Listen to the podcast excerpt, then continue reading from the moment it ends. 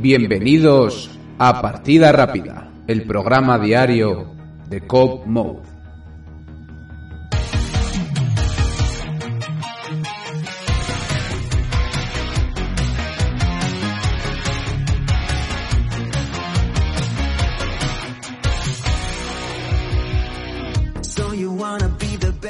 Bienvenidos y bienvenidas a un nuevo capítulo más de Partida Rápida. Ya sabéis, el programa diario sobre la actualidad del mundo del videojuego del podcast de Cop Mode. A los micrófonos, Julio Costilla. Vuelvo, volvemos después de unas merecidas, no sé si diría vacaciones, pero sí unos días libres en Semana Santa, los cuales espero que hayáis podido disfrutar vosotros también, y si os ha tocado trabajar que no haya sido muy duro. Y como os digo siempre, pues en esta nueva sección que hemos decidido o he decidido realizar, tratamos un tema en concreto de la actualidad del mundo del videojuego. En este caso, y como habréis podido ver por el título de la descripción, vamos a hablar de Oddworld eh, Soulstore, vamos, y el PlayStation Plus. Em, todo esto surge de unas declaraciones de Lorne Lanning, que es uno de los directivos del estudio del juego que lanzó esta especie de reboot de uno de los clásicos de PlayStation con este Apes, el protagonista el extraterrestre, que es una suerte de ET que antaño se tiraba pedos, en esta nueva ocasión no.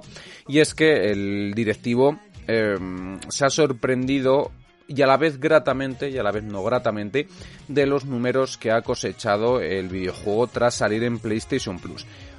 Estamos eh, normalmente acostumbrados a que los estudios que mm, hablan, por ejemplo, del Game Pass estén encantados de los números, eh, normalmente hablan de las virtudes que tiene el servicio y cómo se adapta pues a un poco, vamos a decir los problemas, más bien las situaciones eh, personales, si se puede aplicar a las empresas que tengan cada uno de estos estudios a la hora de lanzar pues sus videojuegos en el servicio de suscripción, en este caso de Microsoft.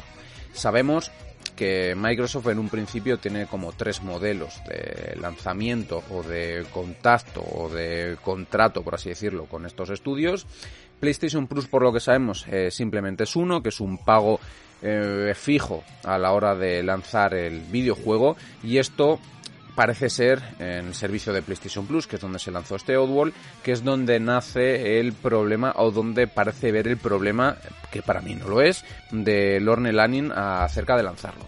Mm, el problema es que eh, no sé en qué momento esta persona que está al cargo de un estudio ha hecho bien la mercadotecnia o el análisis de mercado eh, lo suficientemente bien para tener estas cifras porque es que las expectativas iniciales de descargas en el mes que estuvo gratuito, que juraría que fue en abril del, o marzo del año pasado, pues eh, eh Larne Lanning, como decía, pensaba, se imaginaba que iba a estar entre 50.000 y 100.000 unidades eh, las copias o las descargas que iba a tener el juego estas eh, unidades tan absurda, absurdísimamente bajas, parece que beben un poco de los problemas que tuvo la PlayStation en su inicio y el escaso volumen de videojuegos que había exclusivos em, para esta nueva plataforma de Sony.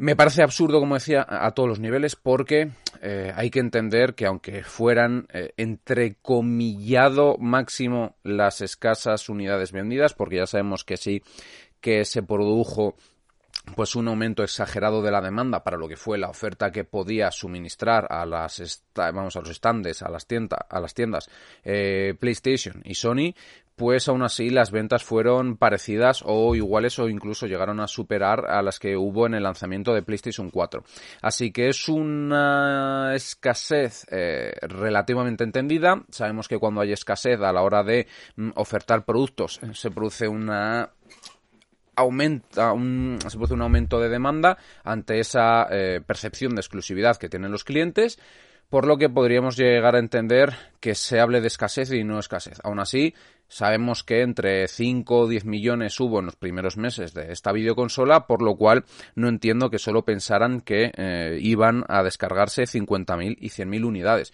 Eso se trasladaría en menos de un 1%, lo cual es un poco absurdo. Si bien es cierto que no todos los jugadores que tienen o poseen una PlayStation 5 eh, están suscritos al servicio de PlayStation Plus, sí que cada vez es mayor el volumen porque obviamente la PlayStation 5 es una máquina, vamos a decir, o se podría llegar a entender de lujo tecnológico. Entendemos que ese lujo está asociado a una conexión a Internet, a una banda ancha, por así decirlo, a una fibra óptica que corra a grandes velocidades, porque a veces se necesita más ante el aumento del peso de los gigas de todos los videojuegos y de que muchos precisan de ese Internet. Entonces vamos a entender que la PlayStation 5 y el online están eh, mm, eh, intensamente unidos.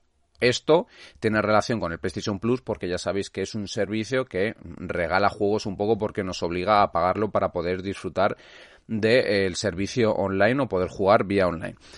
Dicho eso, no entiendo em, que se hicieran unas eh, expectativas tan bajas.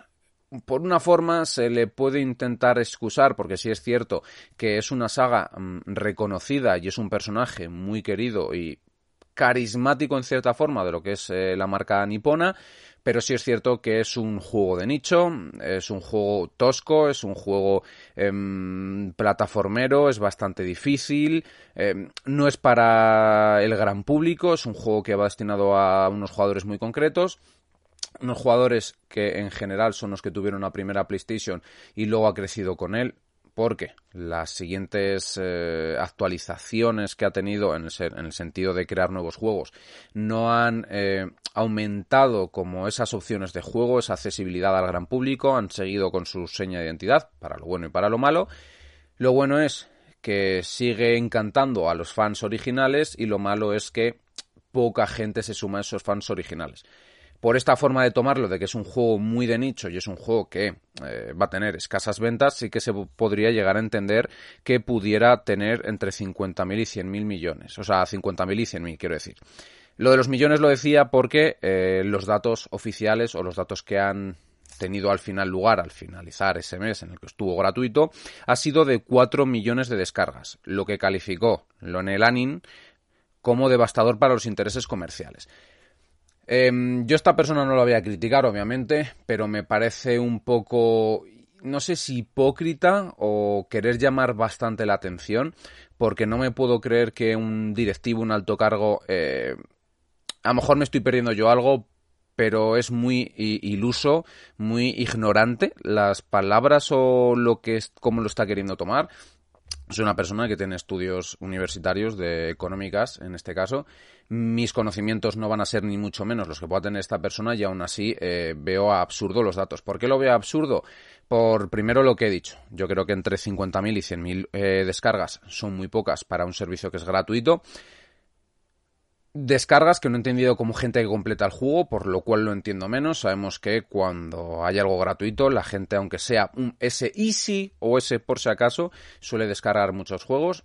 Yo eh, me descargo casi todos los juegos o les añado a la biblioteca mm, de los que salen gratuitamente ¿Por qué? Porque son eh, míos eh, en el momento en el que alquilo el servicio. Así que bueno, por si algún día cambio de opinión, que puede ser con el paso de los años o de los meses, pues siempre quiero tenerles. Por lo cual eh, me parece aún más absurdo el, esperar descargas tan bajas. Luego, lo absurdo de la situación, abusando de esta palabra, porque es que me parece no sé, no, no, sé cómo calificar todas estas, estas situaciones, es que 4 millones de descargas sea devastador porque creen que les ha quitado muchas unidades vendidas. O mm, mejor dicho, lo que piensa esta persona es que eh, se metieron al servicio de PlayStation Plus porque pensaban que no iban a vender mucho y estas cuatro unidades, estos cuatro millones de unidades vendidas, lo que han hecho en realidad es hacerles creer que gran parte de esos iban a ser jugadores que iban a comprar el juego y que al final lo han hecho porque lo han disfrutado. Entonces, el pago que les han dado por un pago fijo por eh, estar incluidos en el servicio de PlayStation Plus, ha quedado totalmente alejado de esas unidades que podrían haber vendido fuera de esa exclusividad del servicio. Esto es una idea de bombero torero. Vamos a hablar claro. ¿Por qué? Porque esto es como la piratería. Y yo lo he hablado más veces en el programa con Héctor, que eh, para mí Game Pass, Netflix, HBO, todos estos servicios que hay ahora de suscripciones están haciendo el uso que tenía antes la piratería. Y la piratería puede estar muy mal. La piratería, todo lo mal que queráis, pero la piratería es un espacio de publicidad y de promoción exageradamente bueno en general. hay circunstancias y no estoy apoyando la piratería, ni muchísimo menos. Pero a lo que quiero hacer llegar es que PlayStation 1 triunfó por la piratería, entre otras muchas virtudes, obviamente. El cine y, el, y las películas y las series ahora mismo cuentan, eh, sobre todo las, las, las series, con eh, la fama y con el prestigio que tienen por la piratería. En los años 2000, mediados de los 2000, inicio de década de los 2010, eh, fue el auge total de la piratería. Y eso hizo que mucha gente empezara a conocer actores, empezara a, conocer series, empezara a conocer eh, productoras, directores. Eh, hubo un amplio conocimiento y promoción de series que antes no existía. Eso ha derivado en que cuando eh, esas plataformas han empezado a ofrecer esos servicios por pago, mucha gente ya conocía esas series o esos actores. Ahora el mundo de las series y el mundo del cine tiene mucho más prestigio, tiene mucha más visibilidad de lo que tenía antes. ¿Por qué? Porque gracias a la piratería hay mucha gente que ha conocido muchos productos. Esto es lo que ha venido a subsanar para mí los servicios de descargas, que es un producto que jamás iba a ir a ver al cine, que jamás iba a comprar en DVD, que jamás iba a comprar en Blu-ray, que jamás iba a comprar en un videojuego, la piratería lo que hacía era eh, en generalmente los que lo pirateaban con cabeza, el descubrir cosas que jamás se atreverían a comprar. Entonces, me parece, llevándolo al terreno de los servicios de suscripción, que como digo, vienen a, legalizar un poco lo positivo que tenía la piratería, es conocer productos que jamás íbamos a comprar. Mi caso, Oddworld Soulstorm, es un juego que jamás me iría a comprar en la vida, porque es un juego que nunca me ha llamado la atención, lo disfruté en PlayStation 1, pero está fuera de mis gustos, mis preferencias y menos al precio de costo o al precio que están las unidades que se venden ahora, sobre todo en PlayStation. O sea, es un juego que jamás iba a comprar por 70 euros. Salió día 1, me lo descargué y lo jugué, para mi desgracia pero lo jugué. Entonces se puede trasladar que muchas de las personas que se han descargado, de esos 4 millones de personas, no ha sido porque les guste y lo fueran a comprar, sino porque querían descubrir algo. Luego también encima esas personas me juego que el 90% ni siquiera ha pasado de la primera hora de lo malo que es el juego. Por eso digo que me parece absurdo primero las expectativas iniciales de descargas, luego el pensar que esos 4 millones te han quitado unidades vendidas, no creo que te hayan quitado muchos, eh, ¿por qué? Porque es un juego de nicho y la gente que realmente le guste te lo va a comprar, esos 4 millones son gente que está fuera del nicho simplemente querían probar algo a ver si les gustaba.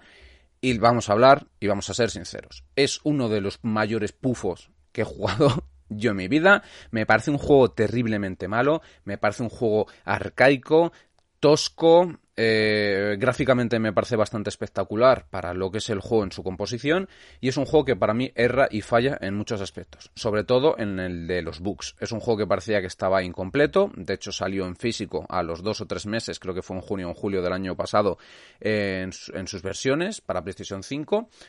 Y es un juego que me desaparecían las armas, me desaparecían eh, los Mudokons, que son los personajes a los que tienes que salvar y obviamente todo eso arrastraba un karma negativo que te hacía desbloquear el final del juego malo. Todo eso llevó a una frustración, a tener que repetir niveles porque tenías que salvar de 300 y te desaparecían 50 por el camino. Luego la inteligencia artificial de los compañeros a los que tenías que salvar que se iban eh, a través de tus instrucciones, eh, hacían caso omiso, eh, no hacían lo que pedías, llevaba como un input lag las decisiones que tomaban. Era un juego desastroso por todos los sentidos. Luego muchas veces fallaban los disparos. fue un dolor de cojones. Iba a decir de muelas, no, pero es que fue realmente de cojones lo que fue el último tramo de 10 minutos, que es una cosa relativamente sencilla, pero por los errores de comandos, de bugs y de lo arcaico de, del juego, pues se me hizo muy, muy cuesta arriba. Entonces, me parece absurdo pensar que esos 4 millones son gente que haya completado el juego. Creo que no lo ha completado mucha gente, es un juego terriblemente malo y que tiene una entrada una barrera de entrada al juego bastante fuerte, bastante alta. Creo que no es para todo el público. Yo, de hecho, lo completé porque lo estaba haciendo en directo en streaming para Commode, para este canal, en Twitch. Si no, no lo hubiera completado siquiera.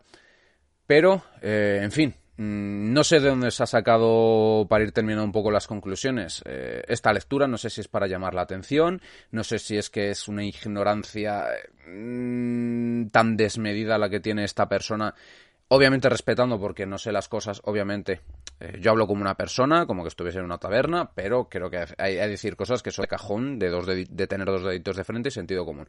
Por lo cual considero que estas palabras o bien o son una ignorancia que me sorprende para una persona en su puesto, o lo ha hecho un poco de víctima para llamar la atención si tiene previsto pues lanzar un nuevo videojuego no sé por qué quiero que me digáis lo que penséis vosotros pero lo dicho eh, para no liarme mucho más Creo que ROM en las expectativas de descargas iniciales, viendo cómo funciona el servicio, cómo funciona la gente con, las cosas gratis, eh, creo que es un error el pensar que esos 4 millones de descargas te han quitado eh, unidades vendidas, porque es un juego de nicho y no te las iban a quitar. Y luego es un error pensar que las descargas van a ser compras perdidas porque el juego es absolutamente desastroso y de esas 4 millones de descargas a lo mejor lo terminaron 50.000 personas.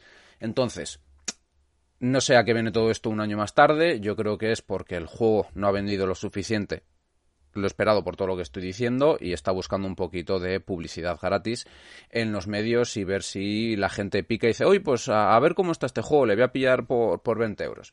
Así que bueno, esta es la noticia de hoy martes, el lunes no hemos podido porque he estado por ahí en Semana Santa y no he podido grabar, así que disfrutar de este inicio de semana, energías y nos vemos mañana. Un auténtico placer y hasta luego.